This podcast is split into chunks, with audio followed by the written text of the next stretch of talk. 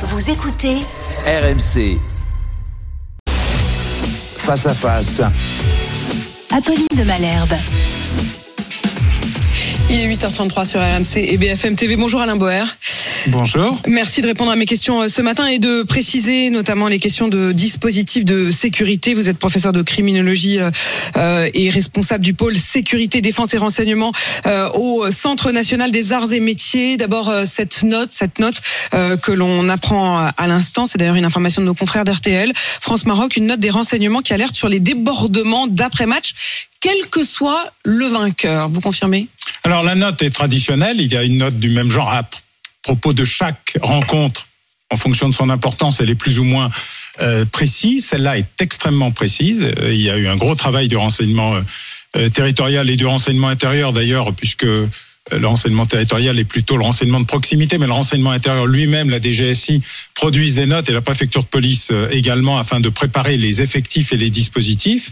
Donc ça, c'est le premier élément. Le deuxième élément est plutôt né euh, de la dernière victoire du Maroc euh, et des événements qui ont eu lieu à Bruxelles plus qu'à Paris. Lorsqu'ils avaient gagné contre Lorsqu'ils avaient hein. gagné, puisque c'était, il est assez inattendu que des débordements et des violences aient lieu lors d'une victoire. D'habitude, ils ont lieu lors des défaites. Et donc ce, ce changement, l'utilisation de la violence pour faire la fête et pas seulement pour euh, purger euh, un, un après-match douloureux est un élément qui a été pris en compte et le renseignement territorial l'a remis en exergue aujourd'hui, quel que soit le vainqueur et donc quel que soit le perdant, il y a un risque de débordement et ah. la note est extrêmement précise sur la nature des euh, débordements. Alors justement, on va y revenir. Globalement, la note donc de nos renseignements dit, je cite, qu'il faut craindre des affrontements avec les forces de l'ordre.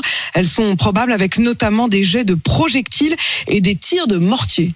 Oui, en fait, il se produit un événement, dans le, particulièrement dans le monde du football, mais pas seulement, qui est que désormais on a des supporters du football qui sont des gens plutôt heureux et qui aiment le foot, des ultras qui aiment beaucoup le foot, des hooligans qui aiment trop le foot et des purs voyous qui n'ont rien à faire du foot. Mais qui Je rappelle d'ailleurs hein, que c'est vous qui avez été euh, chargé, euh, qui aviez été euh, chargé par la Ligue professionnelle de football de ce rapport que vous venez de rendre sur les violences dans les stades et autour du foot. Hein. Voilà, et la manière d'établir des partenariats pour évidemment réduire et surtout isoler les voyous des, euh, supporters, quelle que soit la nature de, quelle que soit la nature de leur enthousiasme. Donc il y a des trop enthousiastes et des qui n'ont rien à faire du football, qui surfent sur l'événement pour comme il y a des euh, surfeurs de la manifestation qui euh, s'invitent entre guillemets euh, dans les manifestations sociales et syndicales juste pour casser du flic ou pour casser des vitrines. Donc on a ce phénomène qui est né en 1986 mais qui s'étend, s'aggrave, s'enquiste au fil du temps et qui atteint désormais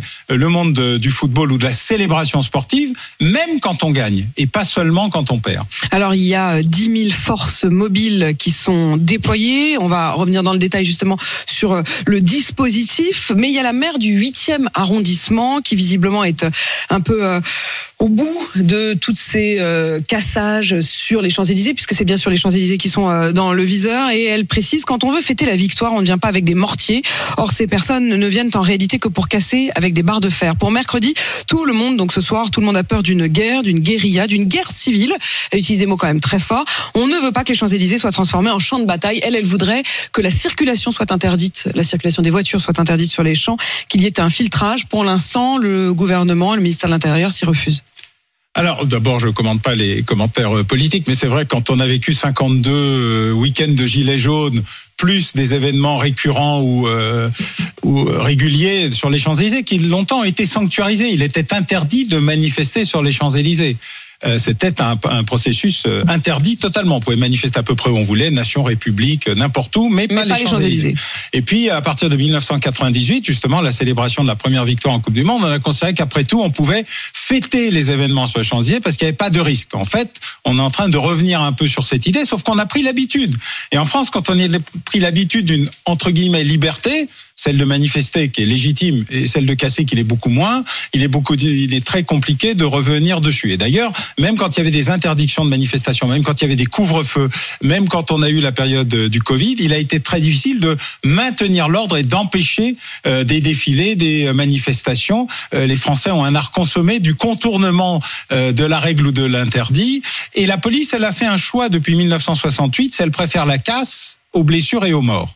Donc même s'il y a eu euh, un retour, c'est vraiment une- un choix. C'est très un choix, intéressant ce oui. que vous le nous dites. que, Grimaud a dit je fond, préfère zéro mort. Il y aura, tant pis, il y aura de la casse. Il y aura vraisemblablement, si on en croit, euh, euh, encore une fois, la, la fiche du service central de renseignement territorial, euh, des débordements, de la casse, y compris du mobilier urbain. Mais tout, tout cela est une forme de pis-aller Oui. pour éviter les morts. Pour éviter les blessés et les morts. Alors il y a eu un très mauvais moment durant les Gilets jaunes, le moment où la préfecture de police a perdu pied et où la police nationale a été totalement débordée en envoyant des policiers amateurs disposant d'armements qui ne sont pas faits pour les Ils ont manifestations. perdu pied pour vous. Totalement. Mm. Oui, je l'ai dit euh, d'ailleurs ici, Mm. il me semble, euh, en expliquant que malheureusement euh, la préfecture de police avait perdu pied. Et puis elle a repris euh, du niveau grâce au préfet allemand, d'ailleurs dont on dit beaucoup de mal, mais euh, si vous regardez le nombre de blessés lors de manifestations avant le préfet allemand et après le préfet allemand, il a été divisé par neuf. Donc il y a toujours des blessés, c'est toujours trop. Mais dans la réalité, euh, le modification du régime de maintien de l'ordre, le retour à un processus qui est à la fois pas de morts, pas de blessés, mais on va au contact et on essaye d'isoler euh, les casseurs des manifestants, qui sont deux catégories différentes, a été plutôt positif. Et le préfet Nunez est tout à fait dans la même Qui est donc Laurent Nunez, le qui nouveau le préfet, nouveau de, de police qui de a Paris. tout à fait les compétences et les capacités pour, qui connaît très bien la préfecture de police à Paris et à Marseille. Donc il a en plus une connaissance assez fine des problématiques du football dans une dimension PSG d'un côté et OM de l'autre. Et je pense que le processus qui a été euh, proposé est tout à fait à même de tenir cette position. Ça ne veut pas dire qu'il n'y aura pas de casse, mais j'espère qu'en tout cas il n'y aura ni blessés ni morts. Le dispositif, c'est donc 5000 policiers et gendarmes mobilisés en région parisienne, 2200 à Paris, 10 000 sur l'ensemble du territoire. C'est beaucoup plus euh, que ça ne l'était euh, les dernières semaines et pour les derniers matchs. 12 compagnies de CRS qui sont euh, mobilisées. Et donc la circulation maintenue sur les Champs-Élysées, mais fermeture des portes des périphériques et des stations de métro. Est-ce que le dispositif tel quel euh, vous paraît pouvoir faire face? Alors d'abord il y a un élément nouveau qui est la météo. Comme souvent, alors il y a des événements, Grand froid, il y a toujours des neige. événements bizarres. Euh, lors du Stade de France, c'était la grève à la RATP. Là, nous avons la météo, donc la question de Là, la quand météo. vous parlez du Stade de France, France. hein, vous parlez évidemment de la rencontre France, enfin, de la rencontre pardon de l'UEFA, euh, avec notamment les supporters anglais et, euh, tout ce qui s'était passé autour le- du Stade de France. Le, le dysfonctionnement général du processus de transit vers les entrées du Stade de France, entre le RERD et le RERB. Là, on a la météo. Donc la météo va peser un peu dans le système. Alors il y a moins de neige que prévu, mais peut-être y aura-t-il plus de pluie verglaçante qu'attendu. Ce qui veut dire qu'il y aura peut-être beaucoup plus de véhicules que de piétons. Euh, ce qui amène à considérer effectivement la question de l'interdiction de la circulation euh, sur les Champs-Élysées comme une option qui est toujours possible. Hein. Il faut jamais euh, penser que ce qui n'a pas été décidé ne pourrait pas avoir lieu. C'est vrai que ça pourrait être considéré, mais du coup, ça empêcherait mécaniquement une partie importante du processus manifestant. Or, ceux qui sont en voiture sont beaucoup moins violents pour des raisons qu'il faut qu'ils conservent leur véhicule que ceux qui pourraient venir à pied. Donc de toute façon, il faut essayer de trouver un juste milieu, un, processus un peu sur mesure dans la gestion de ce type d'événement. Mais il se trouve que la préfecture de police a appris depuis très longtemps, malgré ce petit épisode gilet jaune où elle était un peu en deçà, à maîtriser euh, les choses. Et entre le préfet allemand ou le préfet Kleman qui avait remobilisé, remis en état les CRS justement pour gérer ces nouveaux mouvements de foule que nous connaissons, il y a euh, des, des doctrines qui sont à peu près opérationnelles. Comme je le dis, ça n'empêchera pas tout, mais ça devrait réduire massivement le risque majeur, c'est celui, du blessé, des ou du blessés, mort. euh, ou des morts. Alain Boer, est-ce qu'il y a une spécificité quand même euh, à, à l'affiche de ce match? C'est-à-dire que là, on parle de toute la question de la sécurité. Évidemment, il y a la spécificité d'un match France. Maroc. Depuis le début, vous le disiez euh, à propos du moment où le Maroc a euh, vaincu euh, la Belgique, euh, où il y a eu ces premiers débordements. On a vu les images euh, à, à Bruxelles. Euh, Est-ce que c'est ça aussi la spécificité aujourd'hui? Bon, bah, il y a une symbolique, comme dans tous les pays, où une euh, tradition euh, d'immigration d'un pays amène le pays en question à se trouver euh, face à la France. On a eu des France-Algérie un peu rock'n'roll au Stade de France, justement, euh, à la fois avec euh, le fait de siffler l'hymne national euh, ou le fait de ne pas savoir exactement, entre guillemets, où son cœur euh, euh, balançait. Il y a beaucoup de, Marocains nés en France et de nationalité française ou binationaux qui expliquent qu'ils aimeraient bien que tout se passe bien, mais qu'ils ont un petit sentiment euh, pro-marocain. Il y a une symbolique particulière particulière euh, dans ce type de sujet. Mais je rappelle que la Belgique n'a jamais colonisé le Maroc, euh, qu'elle n'a jamais été en situation coloniale et que les Donc, c'est pas incidents ont eu lieu. historique, quoi. Ça n'est pas si historique. C'est symbolique. Il faut, il faut pas sous-estimer hein, la partie euh, entre guillemets, soit revanche, soit euh, mouvement de l'histoire, soit le fait que enfin un club issu euh, du Maghreb ou d'Afrique arrive à ce niveau de compétition. Mais ça n'est pas lié à la relation entre guillemets entre la France et le Maroc, mais c'est lié à une idée que le tiers monde devient un monde à part entière et pas entièrement Et à qui part. fait sauter un certain nombre de, de plafonds. On l'a entendu d'ailleurs le sélectionneur euh, marocain Oui. l'exprimer euh, comme Très justement d'ailleurs. Je voudrais qu'on puisse écouter aussi le représentant des commissaires de police, David Levars, qui était l'invité de BFM, sur la spécificité justement du maintien de l'ordre face aux supporters du Maghreb. Les matchs à risque sont la plupart du temps des matchs où il y a des pays du Maghreb. C'est pas toujours des matchs contre la France, c'est parfois des matchs entre eux. Puis je vous ai entendu m'interpeller sur les Anglais. Si vous faites référence au Stade de France, vous savez, moi sur les plateaux, j'ai dit la réalité. Et la réalité, je vous la redis ce soir, en l'occurrence, ce ne sont pas les Anglais qui ont été le problème majeur dans le match du Stade de France, si c'est à ça que vous faites référence, même si dans le passé, il y a eu des phénomènes de hooligan que personne ne nie. Moi, je vous parle de, des 10, 12, 15 années récentes, qui sont des années opérationnelles pour moi. Et les matchs à risque, souvent, sont des matchs avec ou entre pays du Maghreb. Ces matchs-là, il faut les sécuriser. Et j'ai bien précisé que c'est pas tous les supporters, c'est pas tout le public, c'est des Juste minorités. contredire votre expert. Vous confirmez? Alors, je ne sais pas si euh, on peut dire que ce sont des matchs avec des pays du Maghreb. Je pense que ce qu'il signale, c'est que la voyoucratie de la banlieue existe et qu'elle a des effets d'opportunité autour du Stade de France, comme elle l'a eu aussi au- dans les Champs-Élysées dans des épisodes euh, précédents. Mais euh, je mets au défi qui que ce soit euh, d'identifier clairement par nationalité ou par origine la voyoucratie de banlieue. Elle est très mêlée, elle est localisée en banlieue. Et d'ailleurs, c'est un des enjeux du match de ce soir et qui explique la surmobilisation policière. C'est que ça n'est pas seulement le Stade de France. On a vu dans les épisodes précédents euh, de victoire euh, du Maroc, etc., à quel point ça se pouvait généraliser, y compris en province, et à quel point il y avait une volonté démonstrative et parfois surdémonstrative euh, d'installer le drapeau marocain sur une mairie, etc. Alors c'était plutôt joyeux, bon enfant, mais symboliquement un peu compliqué.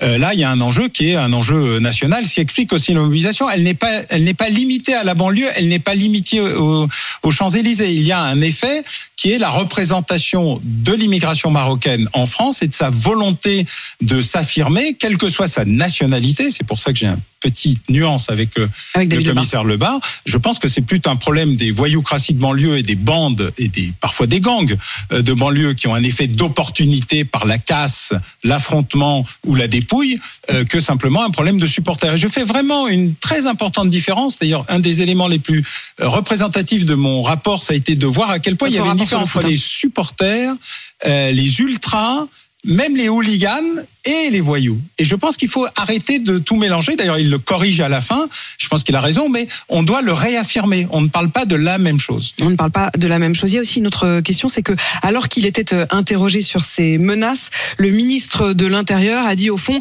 il ne faut pas non plus oublier que, je le cite, la menace terroriste reste la première menace avant les questions de désordre public. Je voudrais revenir sur cette phrase parce que euh, on l'oublierait presque. Hier, il y a eu ce verdict des attentats de Nice Euh, et ce verdict, il est arrivé. En tout cas, c'est comme ça que notamment les familles des victimes euh, l'ont exprimé comme la dernière porte que l'on refermait euh, avant l'oubli. Euh, ils le vivent avec cette tristesse, avec cette inquiétude, avec cette angoisse qu'on oublie les victimes du terrorisme et qu'on ait envie de refermer ces années où la France a été marquée par le terrorisme Quand Gérald Darmanin dit la menace terroriste reste la première menace, est-ce vrai? Il a raison. De toute façon, en termes d'intensité, d'effet, euh, de mobilisation ou, d'effet sur l'opinion, euh, il n'y a aucune, euh, il aucun effet de, de, de, de similitude entre une violence d'un jour et même 52 semaines de, gilets jaunes et un attentat ayant les proportions de celui de Nice, un des plus importants attentats de l'histoire, qui n'a fait que rajouter à ceux de 2015 euh, au Stade de France raté et au Bataclan et dans les cafés aux alentours malencontreusement réussi, ayant fait un très grand nombre de morts et de blessés. Je rappelle que les morts et les blessés, euh, les familles, euh, les victimes, elles sont là pour l'éternité. Euh, ça ne se supprime pas par le procès. Le procès est un élément cataplasmique, c'est un cataplasme qu'on met, un pansement, c'est une reconnaissance, mais il y a aussi une vie après, une vie où tous les jours on pense dans sa chair ou dans sa mémoire à ceux qu'on a perdus ou à ceux dont on est atteint. Donc euh, il a il a parfaitement raison et tous les jours régulièrement il y a encore eu euh, euh, il y a quelques jours euh, un démantèlement d'une cellule qui voulait commettre des attentats, des phénomènes de radicalisation. Je mets toujours ce mot avec entre guillemets parce qu'il ne veut pas dire grand-chose. Considérer que ça représente quelque chose euh, pour euh, nous Pourquoi il tous. peut- il peut- il veut pas dire grand chose Qu'est-ce que vous voulez Je dire ne par là? rien dire, radicalisation.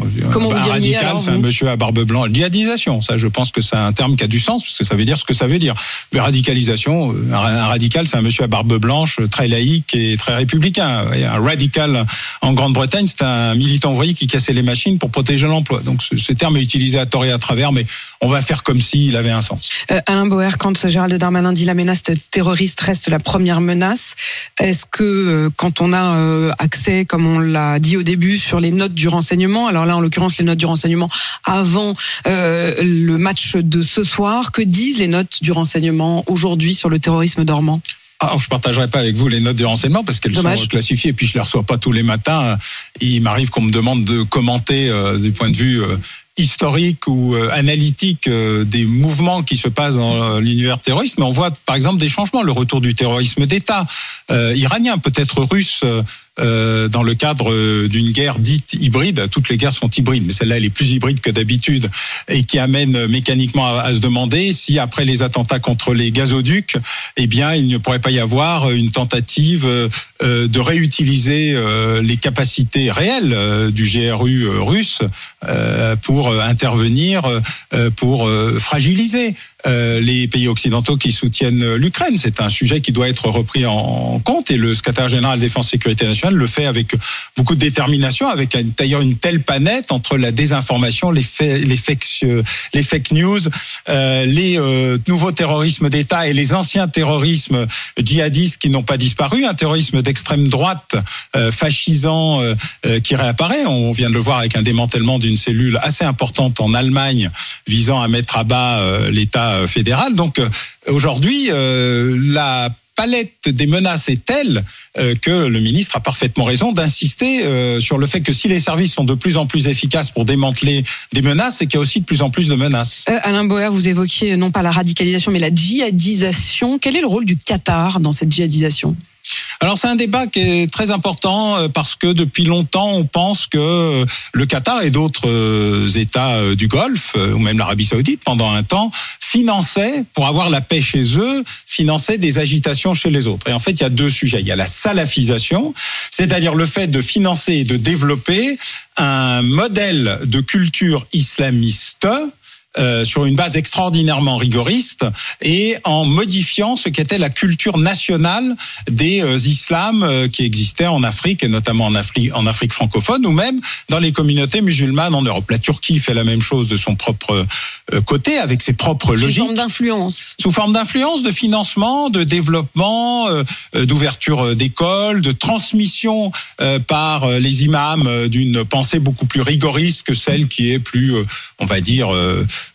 islam à la française. Enfin, cette idée d'un islam à la française qui pourrait exister, comme il y a un catholicisme à la française, etc.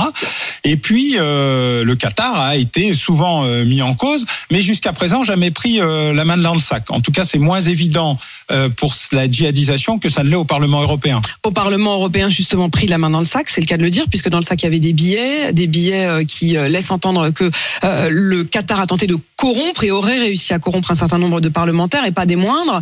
Euh, dans ce contexte de la Coupe du Monde, euh, pour autant, on n'a pas l'impression que ça remette en cause, par exemple, le fait qu'Emmanuel Macron euh, se rende au Qatar. Co- comment faire pour trouver le juste équilibre entre la condamnation de euh, ces agissements et en même temps le fait que le Qatar est aujourd'hui si influent, si présent dans tout le monde, à la fois économique et sportif? Alors, d'abord, le Qatar n'est que suspecté dans l'affaire du Parlement européen. On a des gens, des billets et des gens qui disent qu'ils savaient pas que les billets étaient là, euh, d'autres Oui, qui c'est ne le cas savent de la pas d'où viennent les vice-présidente billets. euh, du Parlement Enfin, européen qui dit qu'elle ne savait pas qu'il y avait 600 000 euros chez elle. Voilà. Et bon. Euh, donc ces problèmes de ménage sont toujours très compliqués Tout à à gérer fait, dans, les, visiblement. dans, les, dans les couples. Mais il y a, il y a un sujet, donc on va pas aller plus vite que la musique. Je Mm. défends en général la présomption d'innocence, même dans les cas les plus euh, les plus pathétiques. Je vais pas me lancer aujourd'hui dans. Il est évident que. Il y faut a des même- fortes présomptions, mais ça s'arrête là. Euh, deuxièmement, euh, le choix diplomatique est euh, toujours important et c'est toujours important de faire revenir la réelle politique. Euh, je, je suis très content quand tous les défenseurs de tout viennent défendre tout et l'inverse de tout euh, suffisamment, mais je rappelle qu'on peut pas en même temps demander au Qatar de nous livrer du gaz et leur cracher à la figure. C'est un choix. faut assumer. Euh, je ne donne pas de leçons aux responsables politiques. J'ai été conseiller de Michel Rocard pendant, il y a très longtemps. Et de temps en temps, le pragmatisme, hélas, c'est euh, voilà. Par contre, faut dire pourquoi on le fait. faut assumer. Euh, faut pas le faire en catimini et euh, dire euh, d'un côté et faire l'inverse de l'autre. Ça, ça n'est pas acceptable. Parler vrai, ça voulait dire on assume d'aller au Qatar parce que c'est un enjeu économique, financier, énergétique essentiel. Et oui, de temps en temps, il faut faire des compromis. Et par ailleurs, on peut aussi expliquer que le football c'est formidable, que c'est au-dessus de tout le reste et qu'on défend l'équipe de France. Donc si je, vous, ce qu'on veut. si je vous écoute, Emmanuel Macron n'a pas tort euh, de se rendre en Dans la situation euh, présente et euh, dans les enjeux qui sont ceux de finir l'hiver, euh, c'est pas la décision la plus bête qu'il ait prise. C'est Alain Boer donc qui était mon invité ce matin. Alain Boer, vous êtes professeur de criminologie au Centre national des arts et métiers. Vous êtes responsable là-bas du pôle sécurité, défense et renseignement. Et je le titre de votre dernier livre, La criminologie pour les nuls. Merci de toutes ces précisions. Il est 8h53 sur RMC et BFM TV.